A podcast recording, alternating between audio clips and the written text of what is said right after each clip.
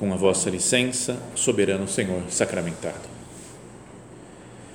Com Jesus Cristo, nosso Senhor, exposto aqui sobre o altar, continuamos né, a nossa oração, o nosso recolhimento, pedindo a Ele, né, pedindo através da intercessão de Nossa Senhora, né, que nós saibamos deixar que Jesus seja gerado em nós também, como foi em Maria Santíssima, pelo poder do Espírito Santo. E antes nós tínhamos considerado mais as frases do anjo, o elogio que ele faz a Nossa Senhora, né? Alegra-te, cheia de graça, o Senhor é contigo, encontraste graça diante de Deus. E, e depois as frases dele explicando né?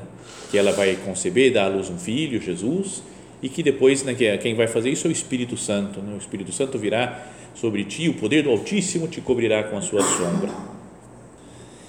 E Nossa Senhora tinha até agora só manifestado aquela sua dúvida, dificuldade, né, de como como será isso, né? Como acontecerá isso se eu não conheço o homem? Mas depois que o anjo Gabriel explica para ela como vai ser o processo, que vai ser uma obra do Espírito Santo, ela na mesma hora, prontamente, se coloca totalmente ao serviço de Deus Deixa que sua, o seu corpo e a sua alma sejam trabalhados pelo Espírito de Deus. E é isso que nós pedimos a ela agora. Minha mãe, faz que eu também faça isso com a minha vida, né? que eu deixe toda a minha vida, meu corpo, minha alma, meus sonhos, meu coração, minha mente serem trabalhados pelo Espírito de Deus, para que eu me santifique, né? para que a graça de Deus vá transformando a minha, o meu ser até me identificar com nosso Senhor Jesus Cristo. E a frase de Maria é uma só, né? Eis aqui a serva do Senhor, faça-se em mim segundo a tua palavra. Eis aqui a serva do Senhor. Se coloca diante de Deus, diante desse plano que lhe é apresentado. Ela fala: Eu estou aqui para fazer a vontade de Deus. Eu sou serva, sou escrava do Senhor pode fazer em mim o que for preciso. Se nós vamos no original do, do Evangelho, lá em, eh, em grego, ela usa o termo doula, né, que daí vem o doula dessas mulheres que ajudam né, no, no, momento do parto, mas que doula, o doulos, que é o masculino, a tradução explica, diz que é, uma, que é propriamente alguém que pertence a outro um escravo sem quaisquer direitos de propriedade próprios. Eu não tenho direito, eu não, não me pertenço. Eu pertenço a outro. Não sou o dono de mim mesmo.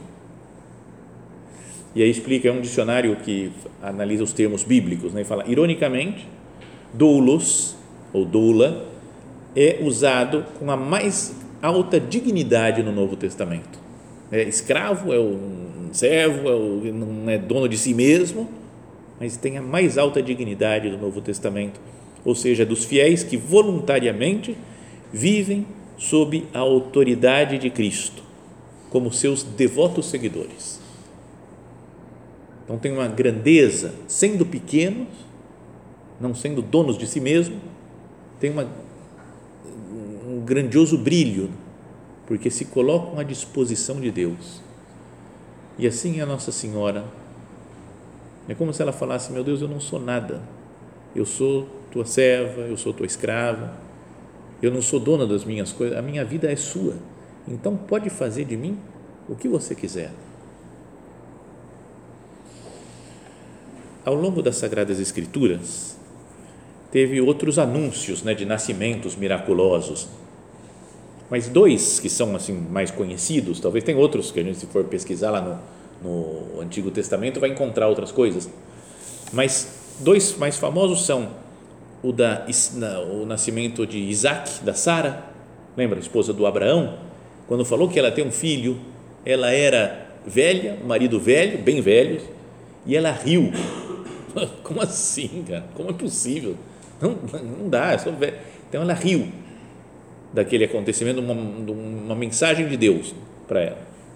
E o outro foi do Zacarias, outro nascimento miraculoso, que já falávamos né, de Isabel, quando deu à luz a São João Batista. E ele não riu, mas também não acreditou. Não. Como é que eu posso acreditar num negócio desse? E Maria Santíssima, em contraste, né, aceita, se submete, cheia de graça. Acreditou nas palavras do anjo, concordou em ter aquele filho, fala: Aqui está a serva do Senhor, faça-se em mim segundo a tua palavra. Porque Deus é capaz, nada é impossível para Deus, e ela sabia disso. Nossa resposta para Deus é de riso, de incredulidade ou de fé? Esses três, né? Sara, Zacarias e Maria, uma é riso, outra incredulidade e outra fé. Diante dos planos de Deus né, para a minha vida, diante dos problemas que eu tenho que me enfrentar, que eu tenho que enfrentar, Senhor, como que eu me comporto? Eu me lembro que você está do meu lado? Ou eu rio das coisas, acho que é impossível, sou incrédulo, ou vivo, colocaram nas suas mãos, falaram, Senhor, eu não consigo, né? não conheço homem, não conheço varão, mas me coloco nas suas mãos, eis aqui a serva do Senhor, faça-se em mim, segundo a sua palavra. Isso daqui então é a continuação, né? Primeiro é eis a serva do Senhor, a escrava, nessa que não tem não é dona de si mesmo, mas tem um outro dono, um outro proprietário que é o próprio Deus. Essa é a primeira coisa. Mas depois tem a, a continuação da frase, que é: Faça-se em mim segundo a tua palavra. Isso já meditamos outras vezes, que ela não é que ela escuta uma vontade de Deus, se enche de brios e fala: Pode deixar comigo, eu vou fazer eu sei que vai ser difícil, mas eu vou fazer. Ela não fala, ela não fala eu vou fazer, mas ela diz faça-se em mim. Quem vai fazer é Deus, não é ela. Às vezes a gente pode se empolgar, né, quando ouve falar de santidade e fala deixa comigo, agora vai. Vou fazer retiro, ah, ninguém me segura agora. Fiz uma tabela, uma lista, organizei meu horário, agora vai. Vou pegar o touro a unha aqui, agora, agora não escapa esse negócio de santidade. Nossa Senhora não falou assim. Ela falou: faça assim em mim. Eu estou à tua disposição. Eu quero ser teu servo, tua serva. Faça assim em mim, segundo a tua palavra. Quantas vezes, meu Deus, eu não falei já ao longo da minha vida pode deixar comigo. Agora ninguém me segura. Agora vai. E não é para ser assim. É para ter uma abertura maior ao Espírito Santo e confiar de fato, né, de verdade na ação dele. O Espírito virá sobre ti, o poder do Altíssimo te cobrirá com a sua sombra. Não é você que vai gerar sozinha Jesus. Eu confio na ação do Espírito Santo? E se eu confio, eu ouço o que Deus Espírito Santo está me indicando para fazer? Né? Porque às vezes a gente tem tantos propósitos, tanta boa, é boa intenção né, de fazer as coisas de Deus, mas que a gente nem escuta o que o Espírito está nos dizendo. Porque eu já quero ir fazendo, vou fazendo, vou fazendo, fazendo, e ele está falando, calma, peraí, calma, não é assim. Escuta o que eu estou te falando, vai no meu ritmo. E a gente nem escuta. São José Maria uma vez recebeu de conselho do diretor espiritual dele, lá no comecinho do Opus Dei, ele é sacerdote recém-ordenado, e o diretor espiritual falou, procura tratar muito de perto o Espírito Santo, mas não fala, escuta. Não fica falando para Deus que agora, agora deixa comigo, agora eu vou fazer isso, agora eu vou fazer aquilo, agora eu vou fazer aquilo. Escuta. Nossa Senhora é a mulher que escuta quando era pequeno estudava num colégio de padres religiosos, tinha uma música de igreja lá que a gente cantava na missa, que eu nunca entendi bem, até que depois fui crescendo e entendi um pouco alguma coisa, mas que falava que é És Maria, a Virgem que sabe ouvir. Falava assim, era o título, o comecinho da música, estava escrito lá de título, no livrinho de cantos, e aí o pessoal cantava lá, assim, a gente cantava, e eu ficava assim, falando, sabe ouvir. Eu não conseguia entender, era pequeno. Ou a pessoa ouve ou não ouve, né? não tem esse negócio de saber ouvir.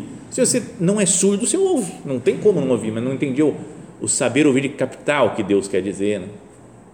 Essa Maria Virgem que sabe ouvir, e depois ainda falava né, que né, e, e com, ouvir com fé a santa palavra de Deus e colocar em prática essa palavra.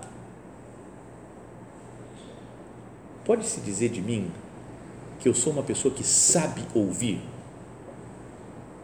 Ouvir os outros, porque às vezes Deus fala através dos outros, de conversas normais que a gente tem, pode ser na direção espiritual, numa palestra, numa meditação, num retiro, mas às vezes nas conversas na família, a mulher fala um negócio, um filho fala um negócio, ou no trabalho, às vezes é Deus que está querendo falar comigo. Dá para dizer que está aqui um homem que sabe ouvir. Como Nossa Senhora ouve o que o Espírito Santo lhe fala. Isso daí também falou é até um texto bem conhecido, né? talvez muitos de vocês já tenham lido, meditado, ouvido várias vezes, mas um texto que saiu na época da canonização do São José Maria. O, o então cardeal Ratzinger, futuro Papa Bento XVI, ele queria estar presente na cerimônia da canonização, mas tinha um outro compromisso que ele já tinha assumido, acho que na Alemanha, algum curso, alguma coisa assim. Então não pôde estar presente lá fisicamente, mas mandou um texto comentando sobre a vida de São José Maria, breve o texto, mas muito bonito, muito profundo, e que saiu no L'Osservatore Romano, o jornal oficial do Vaticano, no dia da canonização. E ele começa dizendo assim: sempre me chamou a atenção o sentido que José Maria Escrivá dava ao nome Opus Dei. Uma interpretação né? Opus Dei significa obra de Deus. Então ele falou: como não é uma coisa minha esse Opus Dei, não fui eu que inventei, não fui, não fui pensando e cheguei à conclusão que tinha que fundar um negócio. Mas foi Deus que me mostrou. Falou: é isso daqui, ó, Opus Dei. Então vai se chamar Opus Dei, obra de Deus. E ele fala uma interpretação que poderíamos chamar biográfica e que permite entender o fundador e a sua fisionomia espiritual. Escrivá sabia que devia fundar algo e ao mesmo tempo estava convencido de que esse algo não era obra sua. Ele não havia inventado nada. Simplesmente o Senhor tinha se servido dele e, em consequência, aquilo não era a sua obra, mas a obra de Deus. Ele era apenas um instrumento através do qual Deus tinha atuado. Então, mas fala, mas tem uma característica biográfica, que a santidade do São José Maria também é uma obra de Deus. A santidade de todos os santos é uma obra de Deus, não é obra do próprio santo. E aí falava então o então cardeal Ratzinger, sob esta perspectiva, compreende-se melhor o que significa santidade e vocação universal à santidade. Conhecendo um pouco da história dos santos, sabendo que nos processos de canonização se procura a virtude heróica, sabe que tem uns no processo, tem um momento que a pessoa é declarada venerável antes de ser beato ou santo. Falei venerável porque ele tem virtudes heróicas, é o termo lá que usa. Ao falar isso daqui, quando se procura virtude heróica, podemos ter quase inevitavelmente um conceito equivocado da santidade, porque tendemos a pensar, isto não é para mim. Eu cara, eu não tenho virtude heróica nenhuma. Pensa em alguma virtude. Isso daqui é heróico? Não, não nenhuma. Qual? Zero virtudes heróicas. Eu não me sinto capaz, diz o Papa aqui, de praticar virtudes heróicas. É um ideal alto demais para mim. Neste caso, a santidade estaria reservada para alguns grandes, cujas imagens vemos nos altares e que são muito diferentes de nós, comuns pecadores.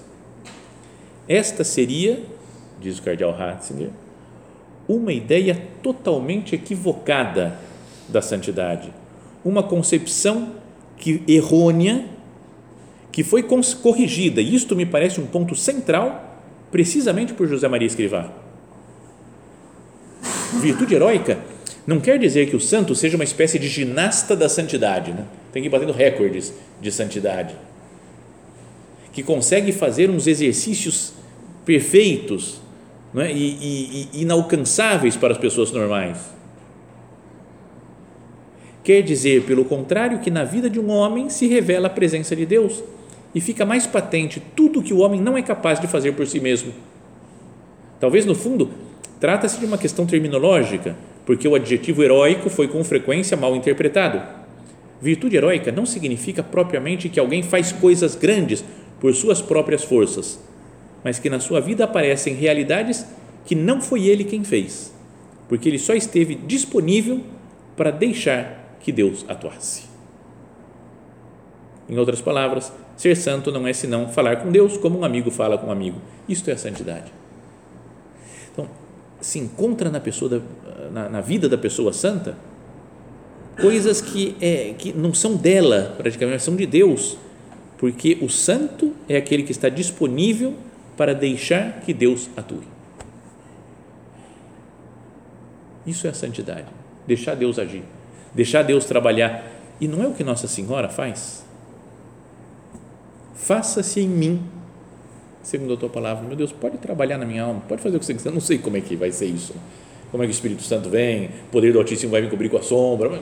Pode fazer, pode fazer o que você quiser. Se coloca na disposição de Deus.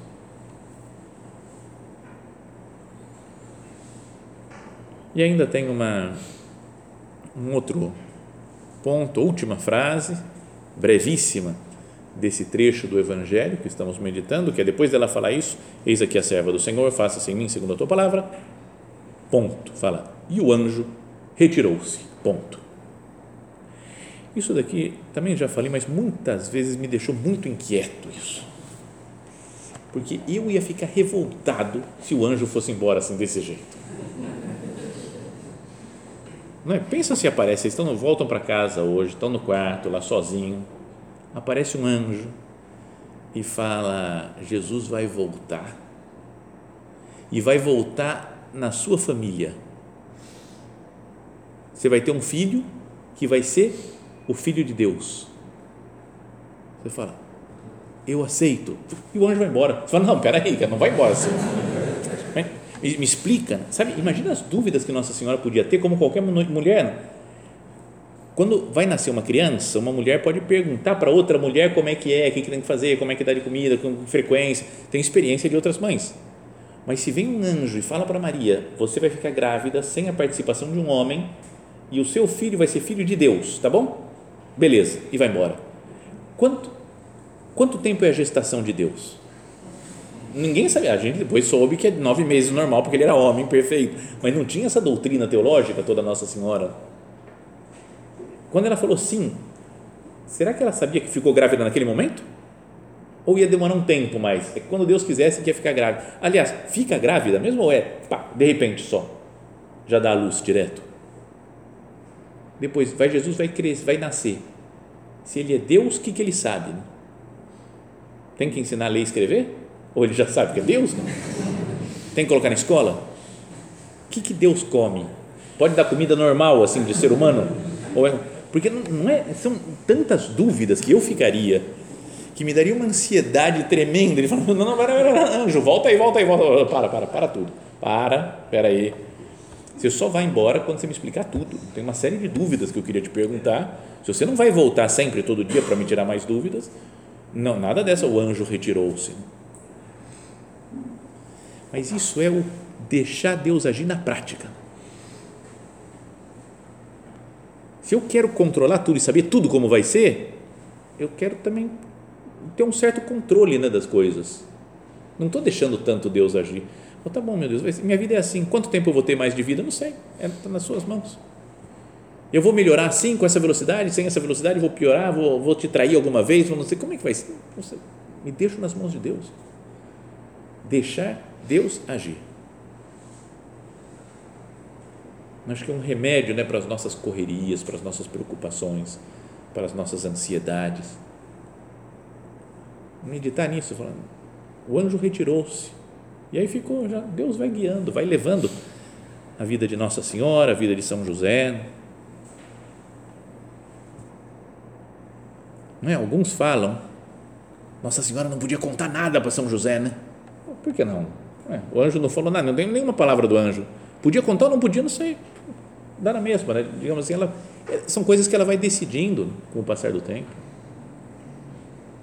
Deus conta com as nossas decisões com o passar do tempo também. E Ele vai guiando, Ele vai trabalhando na nossa alma. Então, minha mãe Santa Maria me ajuda a ser, ter essa disponibilidade, né? Fala, está aqui o servo do Senhor, faça assim segundo a tua palavra. E o anjo retirou-se. Não precisa me explicar nada como vai ser. Eu entro no seu plano, meu Deus.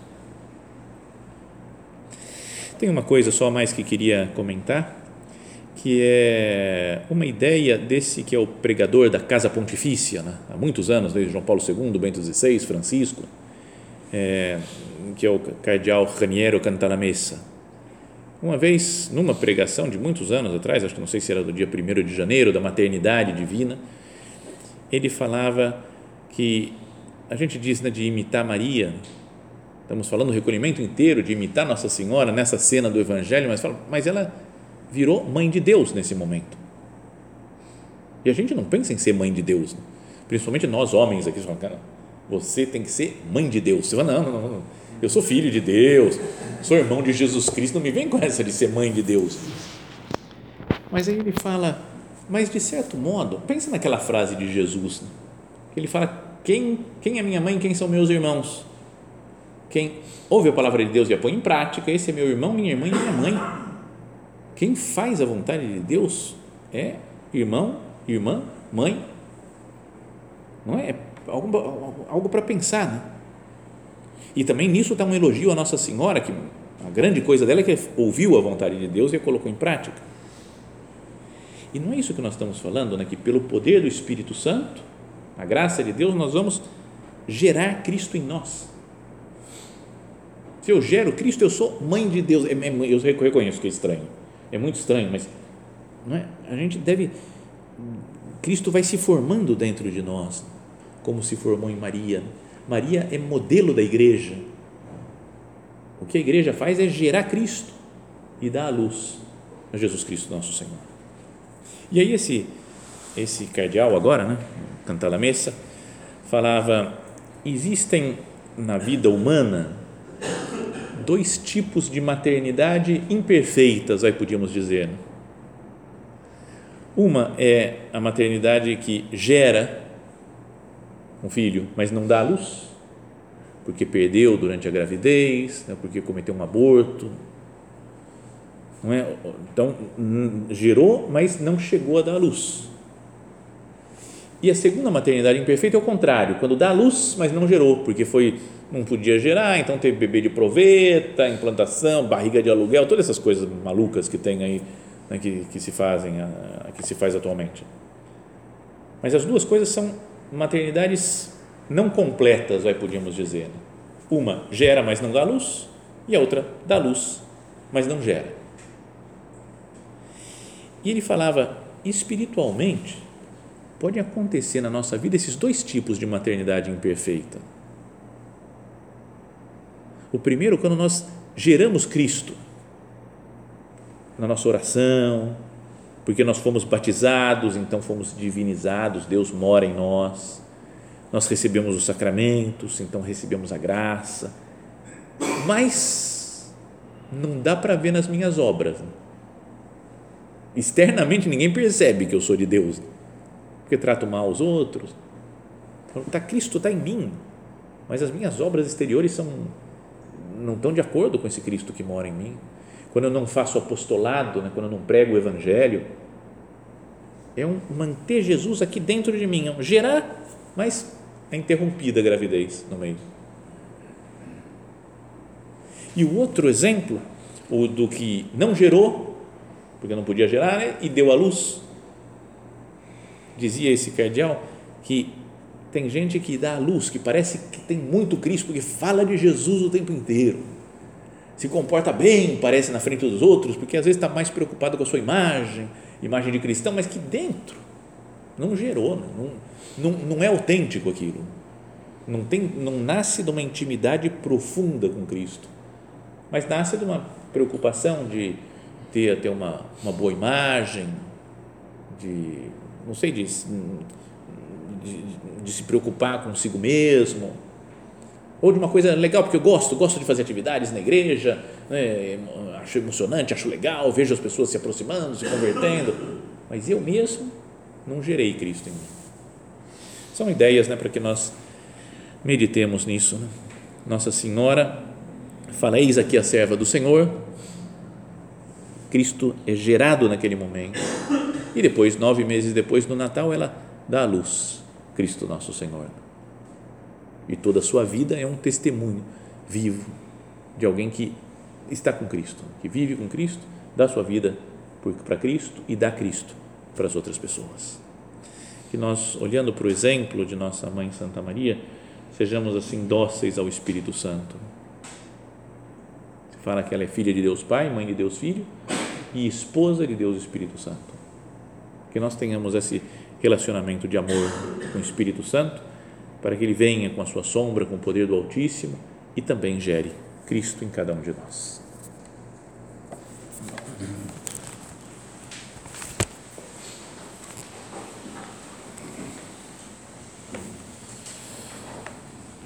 Dou-te graças, meu Deus, pelos bons propósitos, afetos e inspirações que me comunicaste nesta meditação. Peço-te ajuda para os pôr em prática. Minha Mãe Imaculada, São José, meu Pai e Senhor, meu anjo da guarda, intercedei por mim.